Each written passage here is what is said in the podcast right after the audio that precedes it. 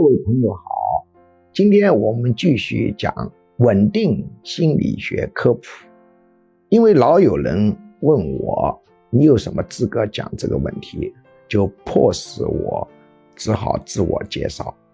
我对这个问题水平可能不高，但我一定是少数的对这个问题进行深入的、系统的、认真的思考。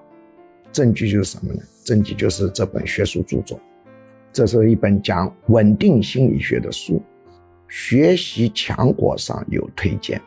注意这本书的出版社的名字。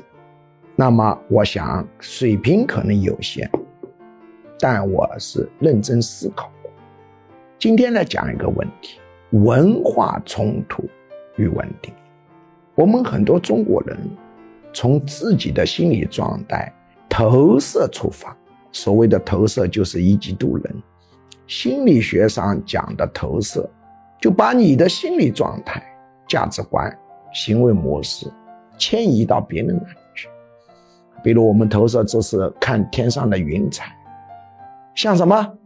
你自信心很强，你就会看出这个云像龙、老虎、狮子；很自卑，看出的就是蛤蟆。青蛙之类，有性罪错感，容易看出蛇、大象等等。实际上，云还是那些云，个人看出的东西不一样。所以，我们很多中国人对外部世界的理解，你可以明显的观察出，他不是在说别人，是说我们自己。真正要有一个准确的理解，一定要全面、客观、理性，多看材料，多跑。多看，多问，多了解，多渠道的获取信息。认为这个世界的冲突只有是物质利益的冲突，这观点是我们的投射，不是正确的。著名的学者亨廷顿提出，全球冲突的主流应该叫文明的冲突，当然也可以理解成文化的冲突。最简单的就是中东地区。基督教跟伊斯兰教的冲突，很多国家都存在着完全不同的文化体，这个文化体的冲突是影响社会稳定的重要因素。怎么解决？